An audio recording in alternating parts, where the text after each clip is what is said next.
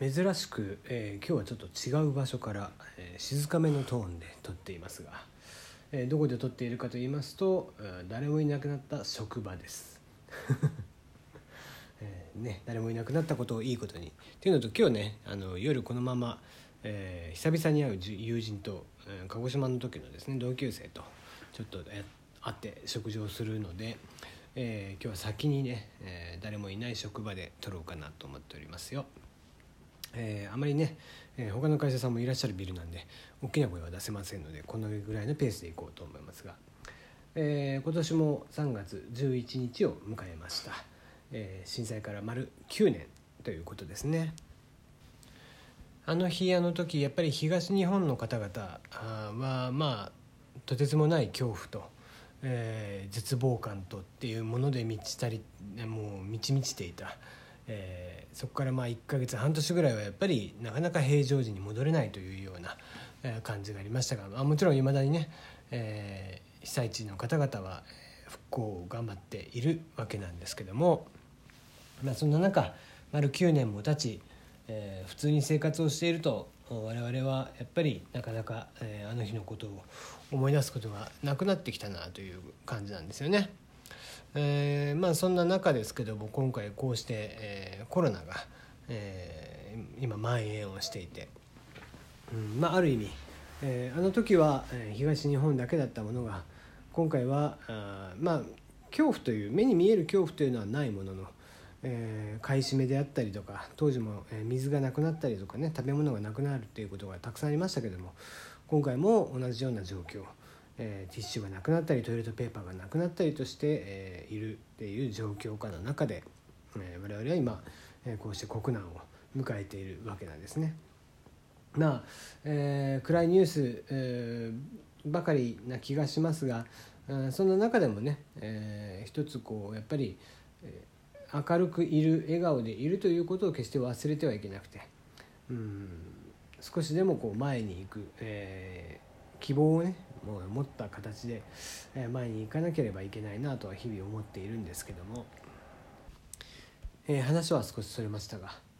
まあ、あの震災というとねとにかくやっぱり僕は、えー、当日あの日はまあ会社にいてですね、えーまあ、大きな揺れを感じてで僕はこう幸いにしてというか、まあ、少し経験があったから身構えれたっていうのはあったんですけどもあの福岡でね、えー、自分が福岡にまだ住んでる時に震度6強っていうのを経験していたんですね。まあ、もちろん時間的には1分とかだったので、えー、東日本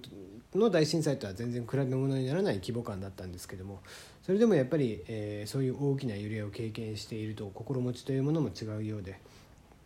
えー、だいぶね揺れている間も、まあ、机の下に隠れながら、えー、みんなにちょっと落ち着いて行動しようというのを声をかけて。でまあこれも何度か話していることでありますけども揺れが収まってからもおそらくすぐ携帯が使えなくなるので今のうちに、えみんな充電をしておいて場合によっては停電も起こりうるから今のうちに携帯を充電しておいてで家族に連絡する人は会社の固定電話からかけようということで、えー、みんなに指示をしていたのを覚えています。ね、あれからねえー、家に帰ってあとうとうと家に歩いて帰って5時間ぐらいでしたかかけて歩きましたよね。うんえー、当日幸いね僕は会社にいて、えー、で子供たちまだ子供たちと一緒に住んでる頃だったんですけどもまだ、えー、上のお姉ちゃんが幼稚園に行ってる時ででちょうど園庭で遊んでいる時間帯だったのでまあ一番安全なんだよねそういった意味では。え保育園の中にいるでもなく、え園庭でみんなでお庭で遊んでいるという状況だったので、えまあおそらくいつも通りであればそういう状況でしょうということから、えー、一旦、え連絡は直接するのじゃなくて、え地元の親父にかけて、えちょっともうこっちは今電波が通じないと。いう状況だとで、えーと、すまんけどもこちはまあ無事にちゃんといるので、えー連絡をちょっとしてほしいということで親父に連絡をして親父からかけてもらったっていうのを覚えてますね。えーまあ、震災なんかやっぱり大きい地震とか、えーまあ、津波もその後ありましたけどもとにかく落ち着いて先手先手で行動をする、うん、物事が起こってからではやっぱりダメで、うんね、津波が来るとなってからではやっぱり遅くてさうん、すぐに行動しなければいけなかったりとかするわけですよね。うん、まあ、もっと言えば常日頃から防災バッグを持っておいて、えー、ね、例えば賞味期限が切れてるものがないかとか消費期限が切れてるものはないかとかそういったものを確認しておくっていうのが大事なのかなと思います。えー、今日、えー、ツイッターを見ていましたらあまあ支援と応援は違うよねということを知っていて、えー、応援はまあ声を出すだけ支援はお金を出すっていうことなんですけどまあこれ意味合い的にはどっちも同じなんですよね。え、応援もちゃんと資金を出してあの資金を手助けして応援するっていう使い方もできるので別にどっちの言葉がどっちだっていう間違ったっていうことはないんだけどまあ言わんとしてることといえば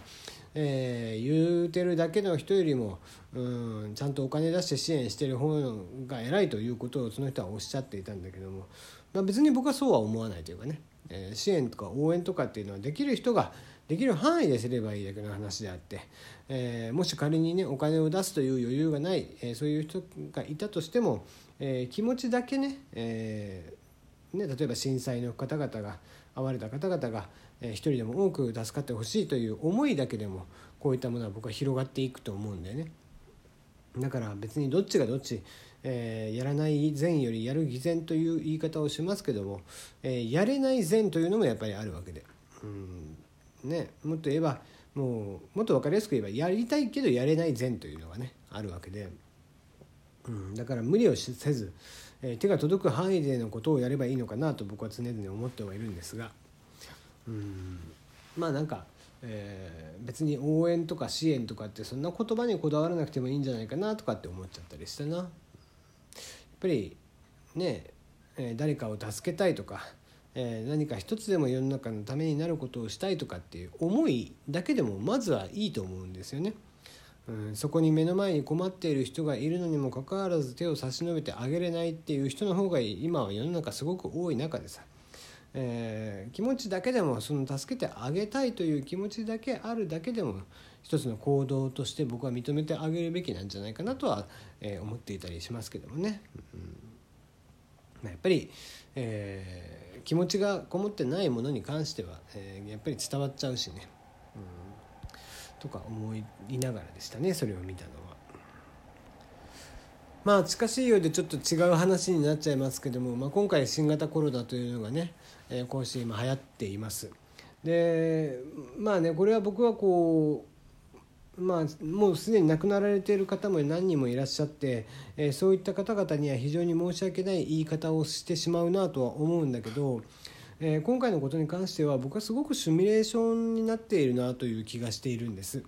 でこれがね例えば、えー、もっと致死率が 20%30% ぐらいの、えー、流行り病、えー、伝染病みたいなのが流行りだした時、えー、これはもうちょっとね打つ手がなくなってくるんですよ。で今ぐらいの感染のスピード感染の、感染力でなおかつ致死率が 20%30% とかっていうふうになってくるともういよいよ手がつけられないんですよね。うん、だってもう完全にこれは医療パニックを起こしてしまうので。ところがまだ1桁前半台で抑えられているこの状況の中で国内というか世界的にねえー、まあ、スペイン風邪以来ですよ、えー、もうもはやスペイン風邪を経験している人なんていうのは誰もいなくてさ、えー、それ以来でこうして、えー今の世の中今の医学をもってしてもこうして世界的に流行ってしまうわけですよ何かしらの病気がとポッと出てきた時にはね。でそういうのがあったりとかしてで本当にまあ幸いにしてと言ったら、えー、亡くなられた方々には本当に何度も言いますが悪いんですけども、え、そうは言っても、えー、こうして一桁台の状況の病気が世界的に蔓延して今後じゃあ我々はどうやって対処をしていくべきなのか国はどういうふうに対処をしていくべきなのかもっと言えば世界的にどういう対処をしていくべきなのかみたいなことっていうのが今、えー、何かこうシミュレーションというか、まあ、実践だけどねこれはもはや実践なんだけど、えー、なんか練習をさせられているような気がしていますね。これが本当に、えー、致死率が2桁台を超えてくるような病気であればもっとパニックを生むと思うんですね。でそうなってくるとまあ多分ティッシュとかえー、トイレットペーパーとかお米とか、えー、そういったものの買い占めでは済まなくなるというかね、うん、下手をすればもっとひどいことになると、まあ、アメリカなんかが今、ね、銃弾がやたら売れているというのがあって、えーまあ、結局アメリカは銃の国なんでね何か危険があって国内が崩壊した時に身を守るのが銃だからっていう理由なのかもしれませんが。そして、えー、銃弾が売れているとかっていうことを考えると本当に世界恐慌とかになって本当に世界の経済が立ち行かなくなる、えー、世界情勢が変わってしまうような状況になってくると、えー、戦争というのも起こりうるんですよね。えー、決してそうなっては絶対にダメで。えー、そのためにも今こうして、えー、実際に、えー、唐突ではありましたけども、えー、僕たちは実験というか実践をねさせられているわけですよね。うん、そう考えると、うんまあ、確かにちょっと想定はしてなかったものの、うん、長いこと生きていればこういうこともあるのかということを学ぶことはできたのかなという少しポジティブに、えー、僕は捉えている状況です。まああまり悲観的になっても仕方がなくてさだからこれをねやっぱりどれだけ早い段階で、えー、ピークを抑えれてピークを遅らせて、えー、何だったらピークを迎えずに、えー、収束をさせられるかっていうのが本当にこれから先の、えー、肝となってくるので、えー、まあいろいろと我慢をして、えー、ストレスをためてらっしゃる、えー、方も多いと思います。例えばお子さんがいらっしゃってとかっていうところなんかは、えー、僕なんかは一人暮らしですので本当に、えー、それに比べて、えー、とんでもないこうストレスを感じていらっしゃるとは思うんですけどもとはいええー、もっとひどい状況というのも想定ができるので、えー、こういうことがあるとね、うん、これはまだなんかたまたま致死率がそれぐらいで済んでいた病気だったから良かったと思えるぐらいの、えーまあ、やりすぎ具合でどんどんどんどん抑えていってという状況を作っていってもらえたらいいなと思っています、え、震災から9年です。今日は心穏やかに、えー、きたいなと思います。今日はここまでです。